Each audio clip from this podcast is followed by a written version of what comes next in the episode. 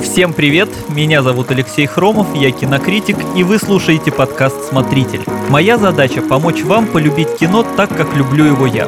В этом сезоне мы продолжаем разрушать мифы и стереотипы о кино, разбираться в жанрах, вспоминать всем известные блокбастеры, а заодно искать авторские шедевры. По традиции говорить о кино я буду с моим соведущим Мишей Вольных. Миша, привет. Привет, Леша. Ну что, как раньше было лучше или, или хуже? Выясним? Да, будем ворчать сейчас, да, по-старчески. Да, да, да, два алдуна. Да, ну, потому что, ну, все мы любим поворчать, там, мол, раньше было лучше, сейчас так не делают, вот в наше-то время вот это все. Вот, ну, действительно времена меняются, и некоторые не хотят бежать вслед за паровозом прогресса и остаются, как бы пафосно это ни звучало, на перроне прошлого. Там все свое родное, Курт Рассел такой молодой, и юный Сталлоне впереди. О том, хорошо это или плохо вот жить прошлым, и действительно ли в былые времена кино было качественнее, актеры умели играть, не то, что сейчас, мы сегодня побеседуем. Так ли это плохо ностальгировать по прошлому? Вот некоторым людям просто комфортно смотреть старое кино, это их их фишка, это их увлечение. Вот у меня мама смотрит в основном советские фильмы.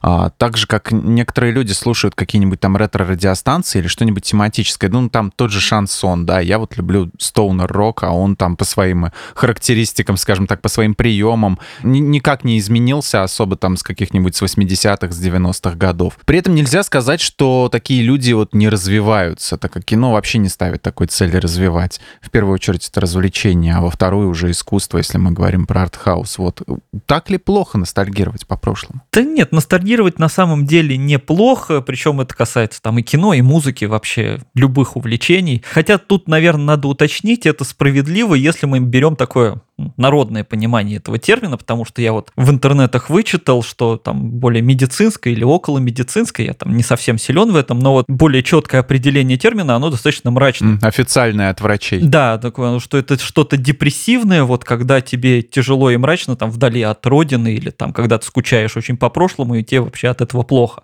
Вот, ну, большинство, конечно, под ностальгией наоборот понимает что-то такое приятное, светлое, вот это вот, как, как хорошо было раньше, приятные воспоминания, и, ну, в общем-то, это неплохо. Ну, главное тут не путать, потому что у большинства, с учетом такой ассоциативной памяти, это же воспоминания там не только про кино, а про процесс его просмотра. Вот, то есть у меня много таких же личных воспоминаний. Я помню там, как я у папы на работе впервые посмотрел там фильм «Робот полицейский», например. И, естественно, у меня как бы впечатление не только от этого фильма, который я тогда наполовину не понял, а впечатление вот от самого, что я увидел что-то такое необычное, такого я раньше никогда вообще не встречал. Да мало кто из наших, э, из советских людей тогда видел что-то подобное. Вот, да. вот. А, и, ну, и тогда же, естественно, параллельно мы смотрели очень много достаточно дрянных фильмов, которые казались нам прям прекрасными. Я помню фильм с Чаком Норрисом «Вторжение в США». Ну, объективно, это, конечно, дурь полная, э, но тогда, естественно, это был восторг там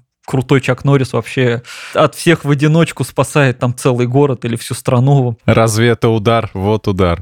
Да, да, то есть вот казался это, конечно, восторг, но по факту, конечно, фильм не очень. И вот плохо, когда люди начинают путать свои эмоции, свои воспоминания с реальными фактами и говорят, нет, ну это же хорошее кино, оно мне так нравилось, там, или мороженое хорошее, да, вот все там. Раньше мороженое было вкусное, я не знаю, как бы, кто вообще объективно помнит вкус этого мороженого. Сколько-то там копеек еще стоило. Вот, вот, это все эмоции, это все такие старые воспоминания, и иногда, если таким пытаешься свежим взглядом посмотреть какое-нибудь кино из прошлого, ну, становится немножко даже стыдно. То есть мне почему-то сразу в голову пришел фильм «Няньки», вот этот 94 -го года, там, где братья-близнецы такие играли. Его все с таким кайфом смотрели, на самом деле, ну, это же бред полнейший, вообще он какой-то совершенно безумный. Слушай, ну это, ну это национальная, блин, какая-то у нас особенность любить этот фильм «Няньки», потому что я до определенного периода, я вот недавно с другом вспоминал тоже вот этот фильм, вообще те фильмы тех лет,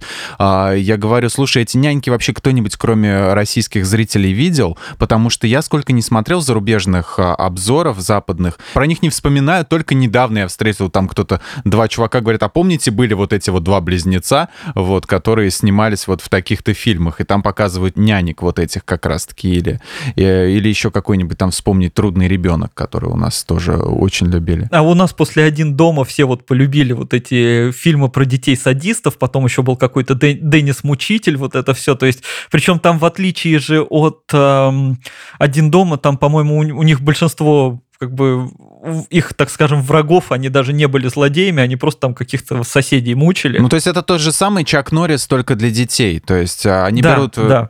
цель, а, значит, показать, что ребенок шкодливый и, так сказать, удовлетворить э, желание детей посмотреть на то, как, как дети, другие дети хулиганят. Вот, собственно, и все. Да, да, и большинство этих фильмов, они достаточно бредовые, но тогда прям какой-то был восторг, это было так весело, так классно. Или там те же ужастики 80-х, которые тоже все смотрели, и казалось, что раньше-то ужастики такие были страшные. На самом деле ну, я помню, я в юности пересмотрел этих слэшеров какое-то огромное количество, и мне кажется, этого вообще не надо было делать, потому что, ну, там, что «Пятница 13 что «Кошмар на улице Вязов», там, что, не знаю, там, сколько их еще было, они, мне кажется, дальше второй, максимум третьей части их вообще не надо смотреть. Мне нравится это падение наблюдать, знаешь, как они скатываются. С каждой серии Хэллоуин, допустим, все трэшовее и трэшовее, и там думаешь уже, к чему же это все придет? Может быть, к чему-то совершенно новому? Мне кажется, в этом плане самое лучшее отражение это «Восставшие из ада». Вот а, там, ну, первая часть вообще прекрасная, там со второй хуже-хуже, а их уже, по-моему, больше десятка сейчас.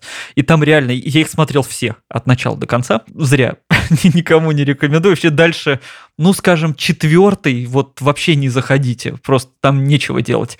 Вот, я их смотрел все, и вот правда, с каждой частью просто все хуже, хуже. Десятая чуть лучше девятой, потому что хуже девятой снять нельзя.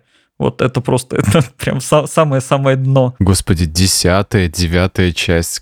Я даже не могу вспомнить сейчас, какой там, кроме опять того же Хэллоуина, что вообще обладало цифрой 9, какая франшиза или 10. А почти все слэшеры, что «Кошмар на улице Вязов», там, ну, я могу где-то ошибаться, но там штук по 8 точно их все были. «Пятница 13 по-моему, больше десятка тоже было. Больше десяти? А, мне кажется, да. А, Джейсон Экс, да-да-да, там Экс как десятка, по-моему, да? Имелось да, в виду? да. Техасская резня бензопилой, там отличалось то, что они ее перезапускали постоянно. Они там были не по номерам, а там то в прошлое, то в будущее, то по новой запустим, то еще как-нибудь. В общем, их там все штук по 10 снимали. Это я не знаю зачем, для кого. Возможно, для таких, как я, которые просто за поем берут и смотрят все подряд. Ну, такая как бы жестокая порнография. Ну, что была бензопила, была кровища, вот, собственно, и какой-то примерно такой сюжет условный. Я предлагаю разобрать подряд несколько десятилетий и то, чем они запомнились. Вот э, самое вообще безликое из них э, всех — это нулевые. Вот что я могу вспомнить. Именно начало двухтысячных. Э, я не припомню вообще, чтобы кто-то с улыбкой на лице вспоминал кино или даже моду тех лет. И я вот как-то, не помню, тебе говорил или нет, что смотрел канал VH1, там вот рубрика была каждый день клипы нулевых. Они все настолько друг на друга похожи, и никакой вообще ностальгии не вызывают, что просто даже не знаешь, а зачем это все нужно было делать. Вот. То есть вся вот эта вот мода с кепками назад, там милированные волосы, мешковатая одежда, по картинке... Там... Наследие 90-х да, да, да, да, да, да, да, в конце 90-х то, что вот было, оно как бы и перешло вот в эту, как в такую в терминальную стадию. То есть этот полный контраст, такой все такие яркие, вот. Или там какие-нибудь молодежные комедии вспоминаешь, там вот этот поп-панк в саундтреке, который потом а, стебали в КВН, да, а, в каких каких-то номерах, вот эти новые течения, которые там возникали периодически. Ты можешь э, рассказать, что хорошего было в фильмах тех лет, какое, может быть, они там наследие оставили? Ну, из э, главных прорывов это все-таки «Матрица», да, там первая часть это 99 год, вторая, третья, там в 2003 они вышли. А они в один год вышли, вторая и третья? А, по-моему, да, там, по-моему, одна в начале года, вторая в конце, но там, поскольку они же прямо сюжетно продолжали друг друга, то есть, по сути, единый фильм, мне кажется, что это прямо за один год даже все произошло. Ну, матрица, понятно, это принципиально новые технологии съемок, э, вот с этим, как bullet time, да, с замиранием. И плюс, конечно, и Вачовски еще показали, что можно вот сделать такой прямо лютый экшен и совместить его, на самом деле, с достаточно интересными и серьезными идеями. Там постапокалипсиса, киберпанка, да, философское вот это все. И там, конечно, на вот конец 90-х, там не только сами даже режиссеры, да, они экспериментировали. Это же плохо понимали и продюсеры, и актеры. Они же изначально приглашали Уилла Смита на главную роль. Это, кстати, тоже вот когда заговорили про продолжение и стали ворчать там, когда пошли слухи, что темнокожий актер может быть. Вот, они вообще изначально Уилла Смита хотели на главную роль, а как раз Морфеуса должен был играть Вэл Килмер. Но потом там все переигралось, да. Вот, а Уилл Смит отказался, собственно, он потом рассказывал, почему он отказался так с юмором. А он говорил, что ко мне вот пришли Вачовски и стали вот так рассказывать, что, чувак, ты представляешь, вот ты дерешься, а потом прыгаешь, и ты можешь зависнуть прямо в воздухе в середине прыжка, а зрители могут облететь вокруг тебя, пока ты прыгаешь, и мы сделаем вот такие камеры, которые все это могут сделать. Он говорит, я на них посмотрел и пошел сниматься в «Дикий-дикий запад». Не понял, не оценил. Да, потому что просто люди просто не понимали, что это вообще, как, как такое можно снять. А я сразу же, я когда вот увидел, я помню, по MTV смотрел, как это все снимали, по-моему, передача «Большое кино» называлась, э, там Ургант ее вел. И я вот как вот это вот, когда они облетают его вот с разных сторон, я уже тогда предполагал, думаю, наверное, там очень много камер вокруг стоит, которые один и тот же момент э, запечатлевают, а потом соединяют это все на компьютере. Да, это очень интересно. Ну вот просто для конца 90-х это было такое очень необычно. Ну, представить, да, когда тебе словами это объясняют, да, тут, тут невозможно. Да, да. Во-вторых, ну, начало нулевых, наверное, мне как поклоннику ужастиков э, важно тем, что это такое время э, перерождения фильмов ужасов.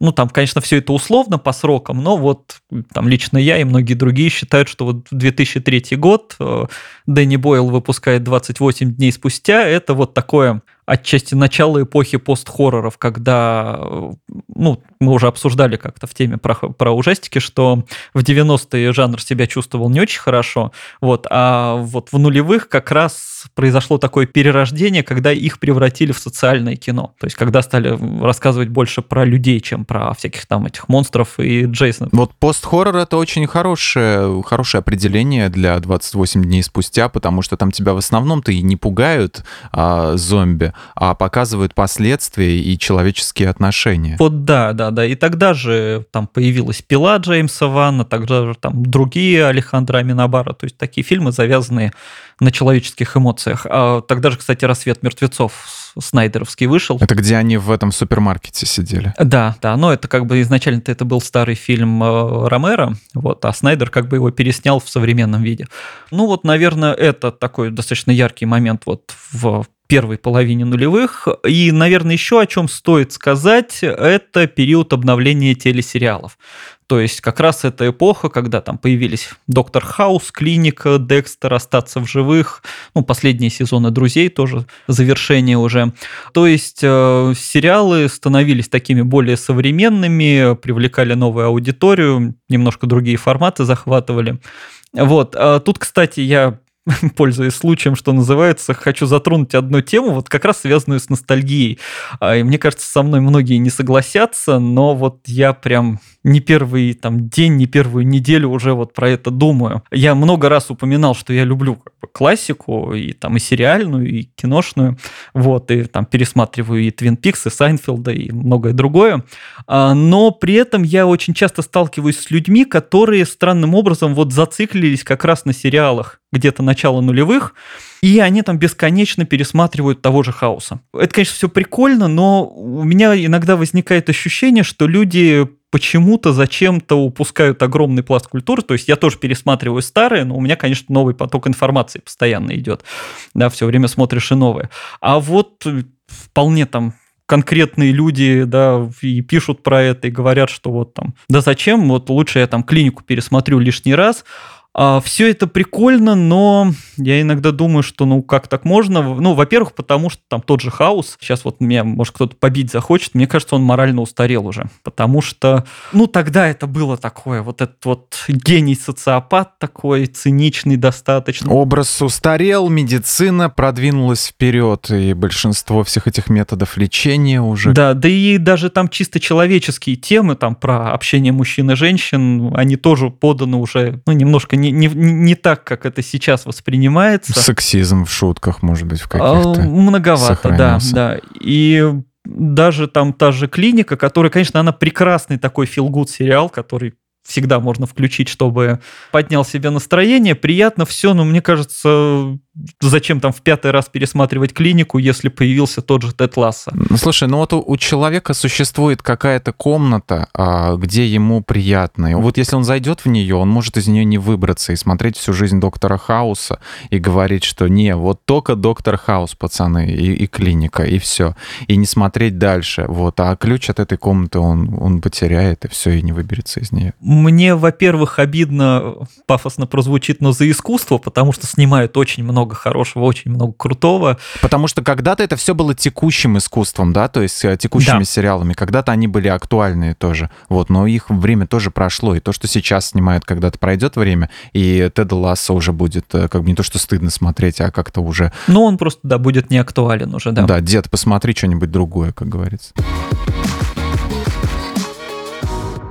Может, раньше все-таки было лучше? Вот несколько лет назад всех дико вдохновляли 80-е. Очень странные дела, первому игроку приготовиться. Еще раньше были Кунг Фьюри, э, мини-фильм такой, Турбо Пацан, э, уже полноценный такой. Почему всем так нравятся эти 80-е? Вот. Дело в том, что прошло достаточно времени, и эпоха настоялась. А, ну, я думаю, тут как раз отчасти дело в возрасте там и режиссеров, и сценаристов, и многих зрителей. Ну, потому что вот те, кто вырос на культуре 80 50-х, им сейчас там слегка за 40 или там около 40, и вот они как раз сейчас руководят, продюсируют кино и сериалы и так далее. И, конечно, они закидывают туда вот свою ностальгию в эти сюжеты. А, ну, по сути, опять же, это тоже неплохо, потому что, ну, и у зрителей точно такая же ностальгия, почему бы не использовать это, если всем это нравится. Вот плохо лишь то, что это с какого-то момента переходит уже просто все границы.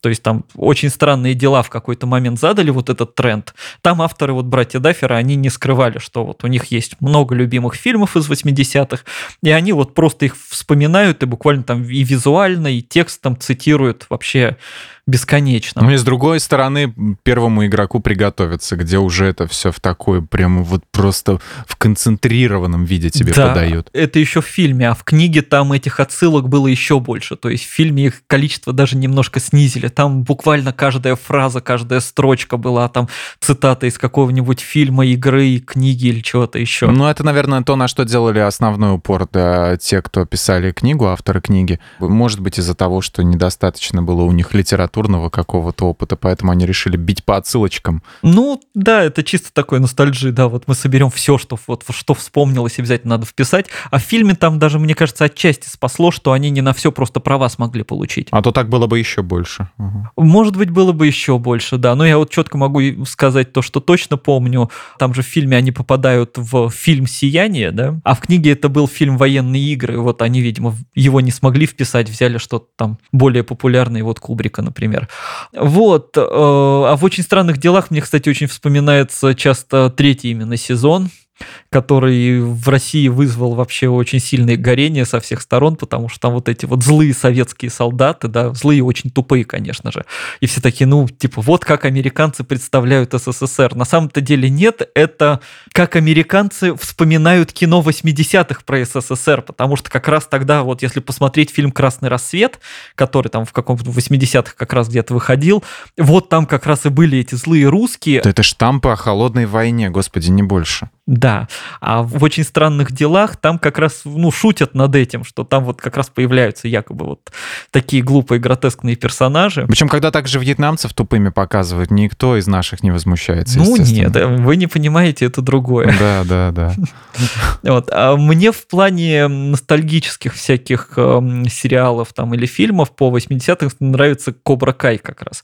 А это такое продолжение там серии фильмов «Малыш-каратист» там или «Карате пацан», пацан, вот там как переводили, карате кит, короче. Первый фильм, там, если вдруг кто не помнит, это вот этот скромный забитый Дэниел Ларус, значит, находит себе наставника мистера Мияги, и тот его тренирует боевым искусством, и в финале он становится, значит, таким крутым каратистом и выходит там даже на турнир, и злодея, которого играет Уильям Запка, он побеждает. Там дальше много продолжали этот фильм, опять же, с каждым разом было все хуже, как у любой франшизы. Вот, а что сделали в сериале? Там на первый взгляд они просто повторили эту идею, но с прошествием времени, то есть они пригласили тех же актеров, но сделали их уже наставниками. Но в чем кайф? Во-первых, э, сюжет переворачивают. То есть, э, собственно, бывший злодей э, Джонни Лоуренс, вот которого Запка играет, он становится наставником скромного забитого юноши. А который был хорошим, он сам того не понимая, начинает помогать злодеям. А еще прикольнее, что там дальше, в отличие от старых фильмов, ну, в старых фильмах как все было, вот этот добрый, этот злой, все четко. А здесь показывают все очень неоднозначно, потому что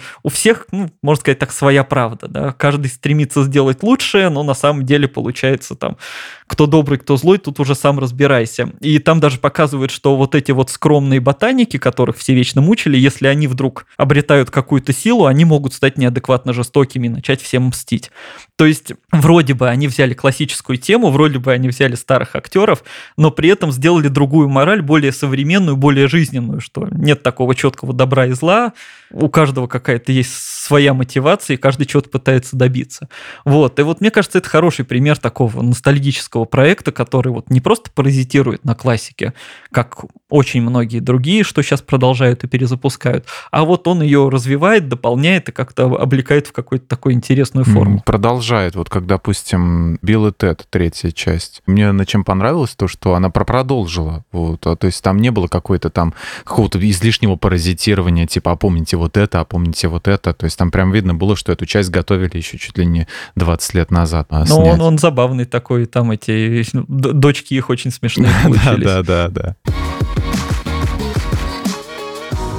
90-е. Откуда у нас такая нездоровая любовь к этому десятилетию в нашей стране, в которой практически не было ничего хорошего? Конечно, так можно сказать про любое десятилетие, везде были свои проблемы, но, по-моему, их было слишком много, чтобы вот уж с таким, а, с такой любовью, с таким прямо пиететом относиться. Но, допустим, вот как-то в году в 2008 ВКонтакте начали появляться паблики, типа там «Мы из 90-х», а помните вот это вот все «Зука», «Юпи», вот эти Ж- вот... Жвачки вот эти Да-да-да, радужные вот эти вот, как вот эта вот штучка, пружинки, да? Вот. Пружинки, все, да, они пластмассовые были. Да, да, все вот эти вот атрибуты. И как-то, ну, блин, через чур если взять фильм а, «Трудный ребенок», у нас, если найти обзор какой-нибудь нашего обзорщика, то он будет говорить, что как это было круто, а помните, знаете, как этот пацан выглядит сейчас. В западных обзорах ты такого не найдешь, потому что пацан никому не интересен, это no name, но это такая жалкая пародия на Макалея Калкина, вот просто, ну, так, так создатели исходили из того, что нам нужен Макалей Калкин, вот поэтому мы возьмем вот этого рыжего пацана, и пусть он будет хулиганить тут. Для начала, вот что было действительно хорошее хорошего. Вот какой-то бум комедии можно, да, назвать, там, ситкомы всякие, там, вот звезды из Saturday Night Live, а, а, которые нашли себя на большом экране, там, Крис Фарли, конечно, разного абсолютно качества были комедии, там, Адам Сэндлер, а, ну, как какие-то были там про Билли Мэдисона, да, неплохие вещи. Вот Уилл Феррелл, Джим Керри. Что там было, что было действительно хорошо тогда? Ну, на самом деле, я ко многим комедиям 90-х тоже отношусь с сомнением. Ну, наверное, просто из-за их количества. Не, ну мне некоторые нравятся, но просто может, опять же, слишком много их посмотрено, и просто если задуматься, в 94 году вышло три фильма с Джимом Керри подряд. Эйс Вентура, Маска и Тупой еще тупее. По отдельности они, конечно, забавные, ну, такие, понятно, простые максимально, но забавные, но вот мне кажется, что три фильма таких за год, да, где все построено только на том, что Джим Керри как-то смешно кривляется и творит какое-то безумство. Да, они нащупали, типа, о, смотри, какая, какая у него мимика, давай его везде снимать будем. Да, вот, это просто ну, мне кажется, слишком. Но что хорошего было в 90-х для э, мирового кино, это как раз такой выход на новый уровень к э, постмодерну.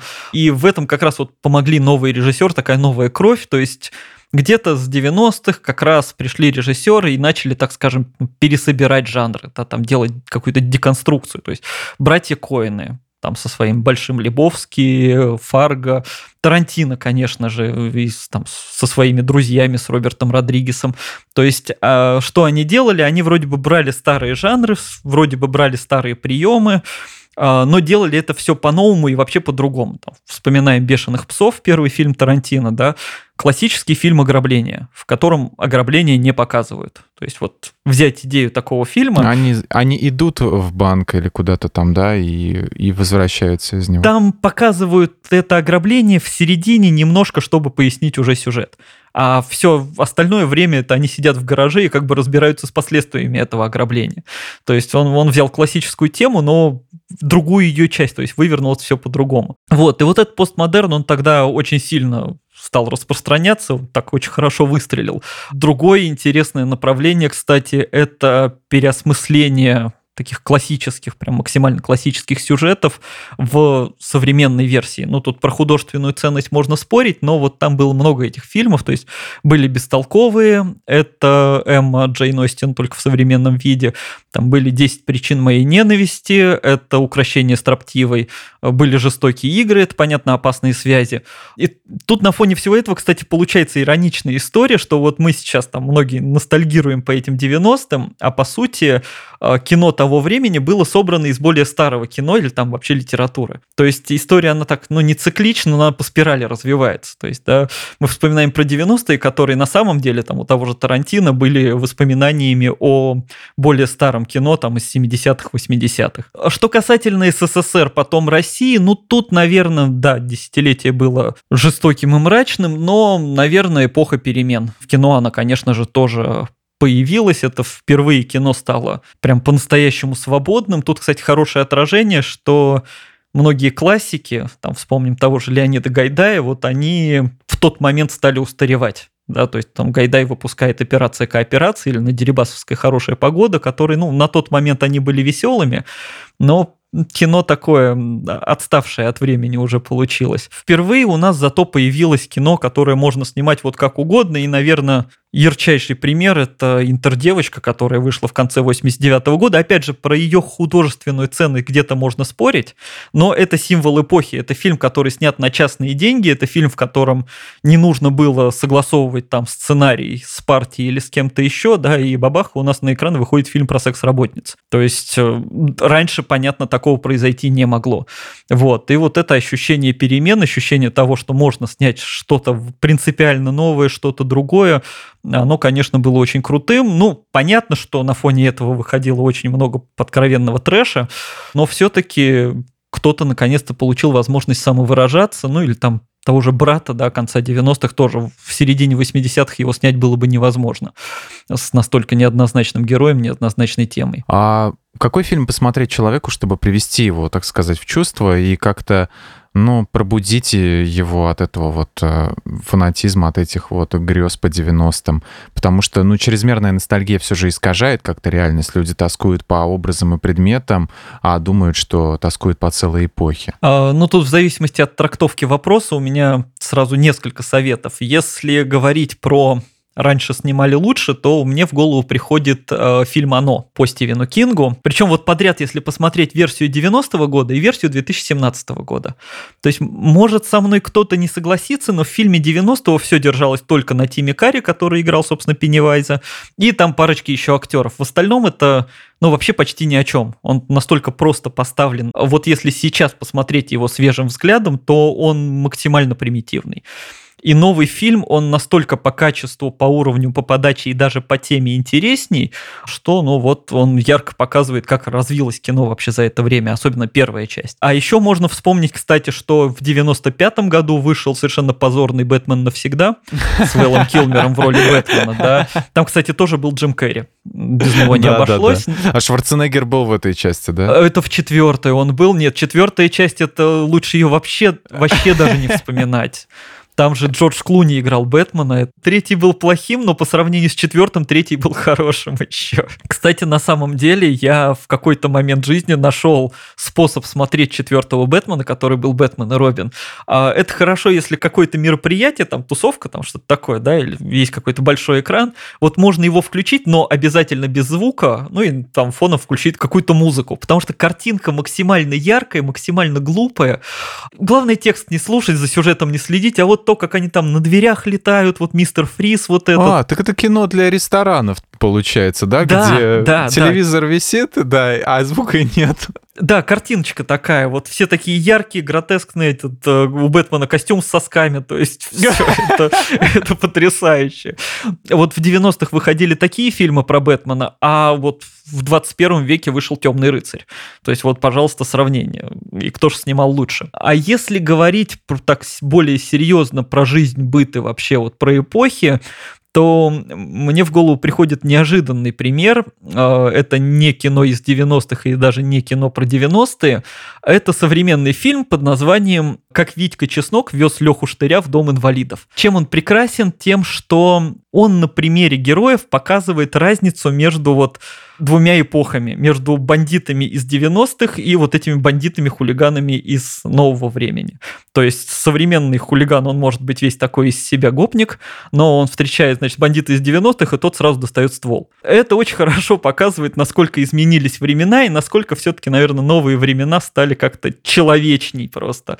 Вот. Ну, лично на меня он такое впечатление произвел, он очень хорошо отрезвляет, что вот хочется да, вспомнить 90-е, а потом понимаешь вообще, чем руководствовались многие люди в то время, и так, окей, окей, лучше современность. Играть на ностальгических чувствах со стороны продюсеров и студий — это дурной тон или нормальная реакция на спрос? В конце концов, вот бесконечные перезапуски одних и тех же франшиз, там «Охотники за привидениями», «Черепашки-ниндзя», а, в какой-то мере они не позволяют нам иметь что-то новое. Из-за уютности ностальгии, вот этой вот поддерживаемой вокруг нас зрителей, вот этой зоны комфорта, мы получаем меньше качественного продукта. Вот формула раньше было лучше, в таком случае только мешает. Ты так не считаешь? Ну, тут снова весь вопрос в том, как это делают. То есть те же комиксы про Бэтмена или там фильмы комиксы про Бэтмена, вот их перерабатывают раз за разом, но каждый раз их адаптируют к новому времени. Да, в 60-х это был там смешной Бэтмен, потому что не могли делать серьезные истории про них. Там в 80-х он был таким готичным. Сейчас э, там это был Кристиан Бейл, такой более модный, стильный, технологичный, да. Потом там Аффлек это вообще такой мрачный и уставший.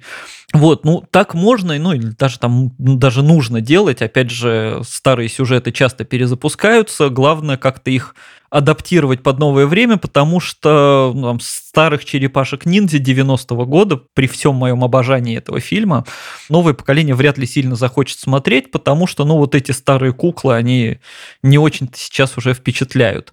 Ну, про черепашек ниндзя как раз, к сожалению, до сих пор ничего лучше не сняли, то есть они все достаточно бестолковые новые фильмы. Ну а так, в принципе, индустрия ремейков, конечно, она работает уже много десятилетий, мы это, опять же, обсуждали в отдельном подкасте, да, про ремейки, что в джазе только девушки, лицо со шрамом, нечто, это вот тоже все ремейки, которые сделали настолько удачно, что они стали лучше оригиналов. Другой вопрос, что слишком часто ремейк превращают в самый банальный набор ностальгических элементов, то есть просто чтобы из зрителей повыдавливать слезы, и, на мой взгляд... Ну, задеть какие-то триггеры внутри. Да, да, вспомнил, вот чтобы ты вспомнил ощущения из детства. Вот этим грешил, вот, по-моему, Король Лев новый. То есть в него, в принципе, не добавили ничего нового, только вот похвастались, что мы теперь умеем делать крутые спецэффекты. Это у нас не мультик, а почти что как фильм. И это то же самое, кстати, про Дампу можно сказать, потому что ну, тоже там ничего нового не увидел, хотя его вроде живую версию снял Тим Бертон, но ничего как бы не запоминается из него. Чем это подтверждается? Я читал много отзывов вот взрослых людей на «Короля льва», и буквально в каждом втором я встречаю вот эти фразы, как будто вернулся в детство, я вспомнил, как смотрел, то есть он просто пробуждает твои воспоминания о том, как ты смотрел первый мультик. И все. Ну вот ну, он сработал, но мне кажется, это совершенно нечестным. То есть э, сам по себе в отрыве от старого он не несет никакой ценности. Вот это, мне кажется, вредит. Какие твои прогнозы? Почему будет модно ностальгировать в ближайшее время? Может быть, ретро 70-х внезапно там люди вспомнят прическу Валерия Леонтьева и скажут, вот это, чуваки, круто, теперь это новый тренд. Джимми Киммел так делал. Да. А он кого вспоминал? Леонтьева. Леонтьева? Не, у, не, у него было просто в передаче как-то ему прислали портрет, что, типа, если на вас надеть парик, вы похожи на Валерия Леонтьева. И он надел, и реально он похож. Прикольно. Вот есть какие-то предпосылки в современном кино и сериалах? Вот, то есть WandaVision нам пытался как-то подмигивать, что вот, типа, может быть, какие-то старые ситкомы 50-х э, аж годов. Вот. Может быть, какие-то уже на наклевываются тренды? Ну, как мы уже неоднократно говорили, да, вот сейчас вот эта эпоха постмодерна или даже там метамодерна, поэтому, в принципе, почти все наше современное кино и тем более сериалы, они так или иначе ссылаются на что-то более старое, да, и WandaVision это, кстати, очень яркий пример, когда они вот просто откровенно взяли ориентиры там, начиная с «Я люблю Люси» и заканчивая там сериалами 90-х уже или там нулевых. Вот, и просто начали их цитировать э, в совершенно другом жанре, казалось бы.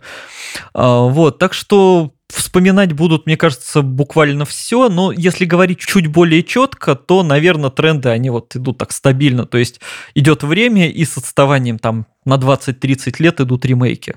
То есть сейчас мы вспоминаем там 80-е и 90-е, там пройдет еще десяток лет, э, будут ремейки нулевых. Сейчас их только-только начинают делать, но скоро будет больше. Основной тренд, который идет сейчас, это переделывать все в сериалы. То есть, если были старые фильмы, и из них надо сделать современный сериал. А иногда это там ремейки классики, то есть берут знаю, Тернер и Хуч с Томом Хэнксом и снимают новую версию, ну, уже без Тома Хэнкса, вот на Disney Plus выходит сериал. Там четыре свадьбы и одни похороны, клуб первых жен, будут там потом еще балбесы. В общем, там почти все, что можно более-менее вспомнить, из него пытаются сделать новый сериал. Другие что делают? Берут и продолжают классику. То есть та же Кобра Кай мы уже вспомнили, или Могучие утята выходят на Disney+, это Эмилио Эстевес там в роли тренера хоккейной команды. Были такие старые фильмы, теперь это новый сериал. Или там «Секс в большом городе» возвращается без одной актрисы, но снова там они что-то все вместе. А, кстати, интересный тренд на фоне всего этого, это я даже не знаю, как это определить, такие мета-сериалы или как бы это назвать, а, когда актеры играют самих себя, или там продюсеры, или кто-то, ну вот Ларри Дэвид, да, создатель Сайнфилда, потом стал выпускать сериал «Умерь свой энтузиазм». Это Ларри Дэвид играет Ларри Дэвида, создатель Сайнфилда, то есть он играет сам себя, такую гротескную версию, ну, вот, там попадает в разные забавные ситуации, да. Была еще попытка точно так же переснять Беверли-Хиллз 90-210, очень плохая попытка на самом деле. То есть это сериал про то, как они пытаются снять новую версию сериала. Глупость полная, то есть ощущение полное, что они просто забыли туда придумать сюжет, но вот он в отличие от Ларри Дэвида, он, конечно, провалился по всем параметрам. Или там были даже эпизоды, кстати, очень классный сериал, а, где история основная вымышленная, но там есть Мэтт Леблан из «Друзей», который, собственно, играет э, такую гротескную версию Мэтта Леблана, стареющего актера, который так и остался вот в плену образа Джоуи и никак от него не может отойти. То есть вот сейчас все больше вот таких проектов, которые как бы, ну, не совсем слом четвертой стены, но они так выходят за границы сериала и рассказывают уже про его там актеров или создателей. Вот, ну вот, наверное, вот это сейчас основные тренды. Ну, что дальше будут переделывать, никто, наверное, не знает. А, ну, американцы вообще там сейчас пытаются переделывать вообще все. То есть они все фильмы, все чужие фильмы, то есть они даже взяли «Паразитов», который Оскара получил, и тут же стали делать из него свой сериал. Вот, там вроде бы Марк Руффало будет играть. Вот, они пытаются в сериалы превратить все. Ну, может быть, там через пару лет отойдет такой тренд. Ну вот э, последний вот этот special «Друзей», э, который, где они собрали актеров и назвали это как бы special, и никто не знал, что думали, что это будет полноценный эпизод с персонажами, а это просто вернулись актеры. Просто пообщаться. Просто пообщаться, да. Ну, к большому моему сожалению, на Мэтью Перри было очень больно смотреть. О, это, это самая грустная часть, и мне кажется, все почти с этим согласились, да, но видно, что человеку это не очень нужно, и он некомфортно вообще себя чувствует. Да, там. блин, еще обидно было, что каких-то там 10 лет назад, когда он там, допустим, приходил на интервью, ну, не помню, на Эллен Шоу, или где он рассказывал, как он озвучивал персонажа в игре Fallout New Vegas, он был еще нормальный, а сейчас вот так вот все изменилось, что некоторые люди стареют вообще просто с, с бешеной скоростью, полностью. И очень смешанные чувства, да. И, конечно же, когда вышел... Во-первых, ведущий вот этот вот, как его, Джеймс Корден, да? Да, да. Ну, как-то, ну, конечно, да, такой так себе выбор. Но когда вышел Джастин Бибер в костюме вот этого вот картофеля... Вот эту часть я вообще не понял. Вот, э, Зачем? Какое отношение он имеет к друзьям? Да, да, да. Вот это вот эта вся молодежь, которая там появлялась. То есть, ну, мне кажется, это причем даже и не то поколение, да, уже, которое прям фанаты фанаты, фанаты друзей. Это было странно. Но мне, в принципе, показалось, что этот эпизод слишком длинный. То есть его там сократить в половину, вот типа встретились, приятно пообщались и закончили. А они и так его вроде как урезали, да. Вот. И мне из этих вот, из ревайвалов каких-то там, ну, из каких-то, когда собираются актеры, мне нравится, господи, не помню, как ведущего зовут, который собирал по Зуму вот в том году актеров из «Назад в будущее», из э, «Мир Уэйна», э, «Властелин колец». Это было классно, да. Да, вот это вот, это очень хороший формат. Люди сидят в своей непринужденной обстановке, никто не объявляет это как какой-то грандиозный спешл, вот не пропусти, новое эпизодище, вот вот, а помнишь вот это, а помнишь вот это, вот нет. То есть там все просто собрались актеры. Заметь, что мы к финалу все-таки сорвались и стали говорить, вот, а вот в наше время вот молодежь-то не понимает уже. Не, ну мы сошлись на том, что Джастин Бибер это плохо. Это будет у нас отдельный эпизод. Спасибо большое, что слушали этот выпуск. Смотрите хорошее и авторское кино, ищите то, что близко именно вам, и не забудьте подписаться на наш подкаст. Слушайте нас на всех удобных платформах, комментируйте, ставьте лайки и звездочки, а еще вступайте в наш чат в Телеграм, который так и называется «Подкасты лайфхакера». Продолжим обсуждать хорошее и разное кино там. А мы с вами прощаемся. Пока. Пока.